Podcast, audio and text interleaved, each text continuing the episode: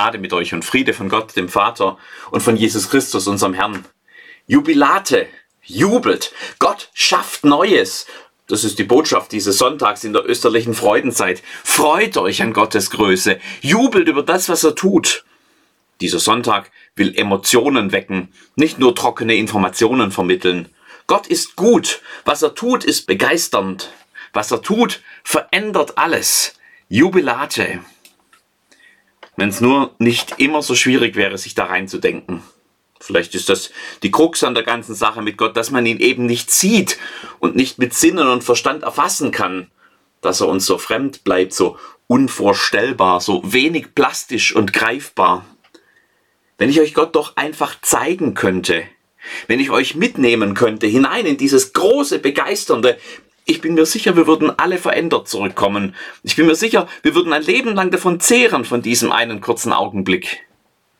Du sollst dir kein Bildnis machen, heißt es aus gutem Grund von Gott, weil die Versuchung so groß ist, ihn erfassbar zu machen und in irgendwelche Schubladen einzusortieren.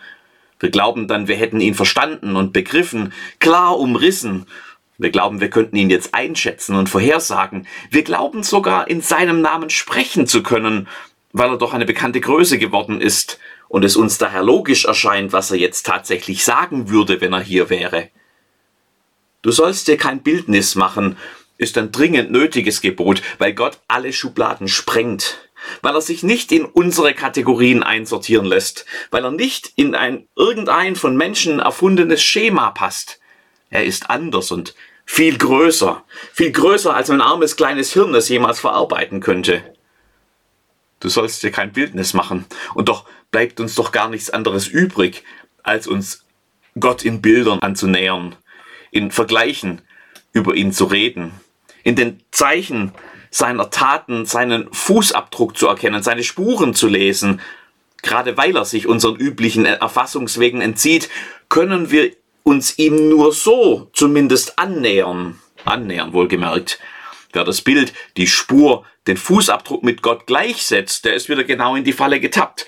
Du sollst dir kein Bildnis machen. Aber zumindest ahnen könnten wir ihn, den Unbegreifbaren hinter den Bildern und Spuren und uns begeistern lassen. Jubilate. Ich würde euch heute gerne ein paar Fotos zeigen. Schnappschüsse von Gott oder euch ein paar Bilder malen, Spuren, Abdrücke seiner Größe. Aber weil ich das nicht kann, muss ich auf Bilder zurückgreifen, die er selbst gemalt hat, auf Schnappschüsse, die er uns vor Augen hält und vielleicht das Beste überhaupt. Um euch ein Bild von Gott zu malen, würde ich zuerst euren Blick nach oben lenken. Nicht, weil man ihn dort oben sitzen sehen könnte. Ich würde euren Blick auf den Himmel lenken, das große, weite, blaue Himmelszelt, das uns umgibt auf diese große Leinwand, die er da selbst aufspannt über uns und auf die er malt mit zarten Blautönen und fluffigen Wolkenklecksen, mit strahlendem Lichtscheinen, mit den bunten Farben der Dämmerung, mit den tief dunklen Tönen der Nacht, keine Nacht wie die andere, mit Mond und Sternen wie funkelnder Glitzer gesprinkelt über das ganze Bild. Meine Zweitklässlerinnen hätten ihre helle Freude daran. Wir würden dastehen und nach oben schauen und den Tag und die Nacht und Sonnenschein und Regen über uns hinwegziehen lassen und es wäre ein Genuss, ein Farbenspiel, eine Sinfonie. Man könnte fast die Musik dahinter hören, um noch einen anderen Sinn mitzubenutzen. Wir würden dastehen wie am Ostermorgen in tiefer Dunkelheit und anfangen, am Horizont das Licht des neuen Morgens zu ahnen. Wir wären gefesselt, fasziniert von den Farbverläufen, die sich über den Himmel schieben, wenn das Licht des Tages sich die Welt zurückerobert. Wir werden gepackt von dem ersten Sonnenstrahl, der über die Linie des Horizonts bricht und mit einem Schlag alles ändert, der uns verkündet, die Nacht ist vorbei. Wir wüssten, was Hoffnung ist. Wir ahnten, was neues Leben, Auferstehung ist. Wie am Ostermorgen. Die Sonne geht auf. Christ ist erstanden. Die Nacht ist vorbei. Christ ist erstanden. Das Leben beginnt. Jubilate. Am Anfang schuf Gott Himmel und Erde und die Erde war wüst und leer, und Finsternis lag auf der Tiefe, und der Geist Gottes schwebte über dem Wasser. Und Gott sprach, es werde Licht, und es ward Licht, und Gott sah, dass das Licht gut war. Da schied Gott das Licht von der Finsternis und nannte das Licht Tag und die Finsternis Nacht. Da ward aus Abend und Morgen der erste Tag. Die Himmel zeugen von der Herrlichkeit des Herrn. Und dann senken wir, bevor uns die Nacken steif werden, unsere Blicke wieder nach unten und wir ließen sie umherschweifen. Jeder von uns würde etwas anderes entdecken. Einen Baum vielleicht, ein Blatt, einen Grashalm, eine Blume, einen Stein, einen Käfer, einen Schmetterling, eine Ameise. Für meine Viertklässler musste ich vor kurzem einen Baum ausschneiden. Ohne Blätter, die haben wir im Unterricht dann aufgeklebt. Nur Struktur, Stamm, Äste, Zweige. Wisst ihr, wie kompliziert das ist? Wie vielfältig und einzigartig. Und dabei war mein Tonpapierbaum fürs Fenster ja nur ein plattes, primitiv vereinfachtes, stark reduziertes Abbild dessen, was um uns her in Hülle und Fülle wächst. Geh doch mal zu einem Baum und leg deinen Finger auf die Rinde. Lass dir die Formen und Strukturen nachmalen. Lass deine Fantasie spielen und entdecke, welche Bilder du dort sehen kannst. Die Vielfalt und Schönheit eines einzigen Baums kannst du dir gar nicht ausdenken. Nächste Woche feiern wir in Teilfingen Konfirmation und meine Konfis haben sich das Thema Rose ausgesucht. Fast 200 Rosen aus Krepppapier haben wir dafür gebastelt. Ungefähr 60 davon sind durch meine Hände gegangen. Unzählige Stunden Arbeit. 18 unterschiedlich große Blütenblätter pro Rose, die einzeln angeklebt werden mussten. Ich habe wohl für mein ganzes Leben jetzt genug Rosen geklebt. Dafür sieht das Ergebnis dann aber auch wunderschön aus. Und doch ist es ja nur ein schwaches Abbild der Schönheit einer wahren Rose, zumal wenn da noch die Tautropfen des Morgens drauf glitzern und die Farbschattierung der aufgehenden Blüte sich im Licht der ersten Morgensonne darin spiegeln. Und das sind nur Rosen und Bäume. Allein hier um die Kirche könnten wir Tage, Wochen, Monate verbringen und wir wären nie fertig mit dem Entdecken. Wir könnten Blätter zupfen und unter das Mikroskop legen. Wir könnten uns selbst auf den Bauch legen und zwei Stunden lang den Ameisen zuschauen. Wir könnten einen Grashalm zupfen und die filigrane Baukunst bewundern, die ihn aufrecht hält. Wir können Maß nehmen und komplizierte mathematische Gleichungen entdecken, die Ordnung in das scheinbare Chaos bringen. Wir würden gar nie fertig werden. Wir würden die Unendlichkeit berühren. Wir würden anfangen, ein winzig kleines Stück von Gottes Größe zu ahnen. Der Schöpfungstext von heute versucht uns mit in diese vielen kleinen und großen Spuren Gottes zu nehmen, uns zum Staunen zu bringen, mit offenem Mund und begeistertem Sinn. Ein Gedicht, ein Lied, ein Hymnus, ein Lobgesang auf den großen Gott, der hinter allem steht. Wie viel hat man diskutiert in den letzten Jahrhunderten über den scheinbaren Gegensatz von Naturwissenschaft und Bibel, die Welt ist doch wohl nicht in sechs Tagen erstanden. Das sind doch alles Märchen. Was hat man diskutiert und argumentiert und sich die Schlagwörter nur so um die Ohren gehauen, dass es fetzte? Und dabei die ganze Schönheit dessen, worum es in diesem Text geht, verpasst. Das ist doch kein Naturkundetext, das ist keine wissenschaftliche Abhandlung über den genauen zeitlichen und physikalisch-chemischen Ablauf von der Sekunde 0 bis zur Minute 10.080 in diesem Universum. Dieser Text ist Jubilate, freut euch, staunt, steht mit offenem Mund da und fangt an, den Gott zu erahnen, der hinter all dem steht. Entdeckt seine Spuren, folgt seinen Abdrücken, lasst euch von seiner Größe und Herrlichkeit, seiner unendlichen Schönheit, seiner wilden Kreativität, seiner hereinbrechenden Hoffnung, lasst euch da abholen und packen, begeistern, inspirieren, die Himmel zeugen von der Herrlichkeit des Herrn. Und wir?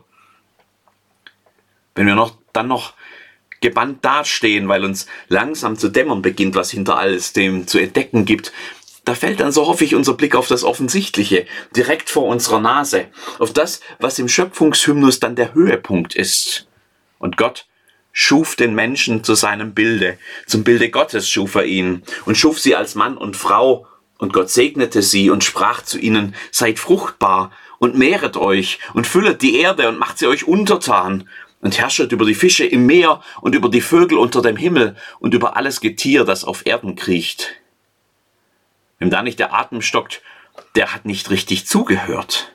Gott schuf den Menschen zu seinem Bilde, ein Abbild, ein Ebenbild Gottes vor unseren Augen auch andere antike Schöpfungstexte kennen, das Reden vom Mensch in Gottes Bilde, aber nie in diesem Ausmaß. Dort sind es oft die Könige, die, die Herrschenden, die ein Abbild Gottes auf Erden sind. Hier sind es alle Menschen, ohne Unterschied. Wenn schon der Himmel so besonders war und die Bäume und die Rose und die Ameise, dann sind wir jetzt bei Gottes wahrem Meisterwerk angelangt. Schau deinem Nachbarn mal ins Gesicht. Siehst du das Bild Gottes aus seinen Augen blitzen? Siehst du das Lächeln Gottes auf seinen Lippen? Hörst du den Zuspruch Gottes in seiner Stimme? Siehst du Gott aus jeder Pore kommen, aus jedem Fältchen winken? Begreifst du, wie viel Pfund Gottes Ebenbild du da vor dir hast? Oh Mensch, warum haben wir verlernt, ineinander Gottes Bild zu sehen? Warum entgeht es uns so oft, dass unser Gegenüber seine Spuren in sich trägt? Warum vergessen wir so gerne, dass jeder andere, nochmal langsam zum Mitdenken, jeder andere Mensch einzigartig und wertvoll, würdevoll ist, weil er in diesem Gottesbild geschaffen ist? Und wie könnte sich die Welt verändern, wenn wir dafür neu ein Auge hätten? Wie viel Streit und Leid, wie viel Krieg und Tod könnte vermieden werden, wenn wir bei jedem Blick auf einen anderen Menschen Gott aufleuchten sehen würden? Kann es sein, dass die wahre Lösung für die Konflikte und Kriege nicht Panzerhaubitze 2000 heißt und auch nicht an langen Verhandlungstischen errungen wird, kann es sein, dass die wahre Lösung wäre, einander ins Gesicht zu schauen und darin Gottes Bild zu finden.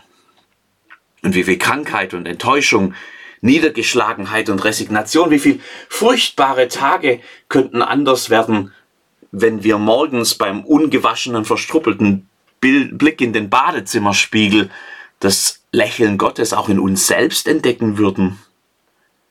Wir würden verändert in den Tag gehen. Wir würden anders miteinander reden, übereinander denken, miteinander umgehen. Wir hätten Liebe entdeckt und Wertschätzung ich befürchte, dass uns ganz schön viel verloren gegangen auf dem Weg.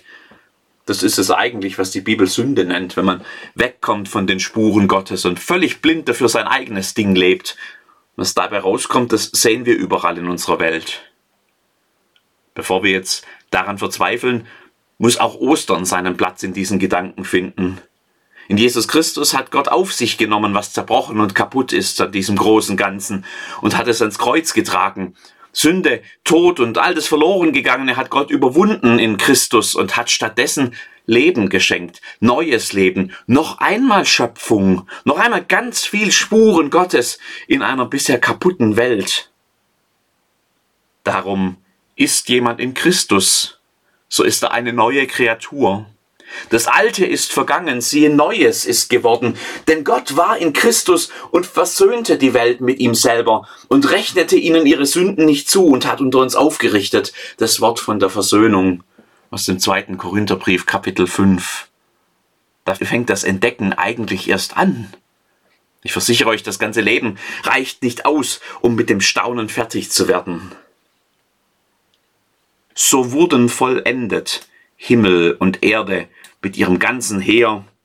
Und so vollendete Gott am siebten Tage seine Werke, die er machte, und ruhte am siebten Tage von allen seinen Werken, die er gemacht hatte. Und Gott segnete den siebten Tag und heiligte ihn, weil er an ihm ruhte von seinen Werken, die Gott geschaffen und gemacht hatte. Vielleicht können im Staunen auch wir zur Ruhe finden. Aus dem Staunen über das Gute und die Größe Gottes leben und begeistert über ihn jubeln. Jubilate. Amen.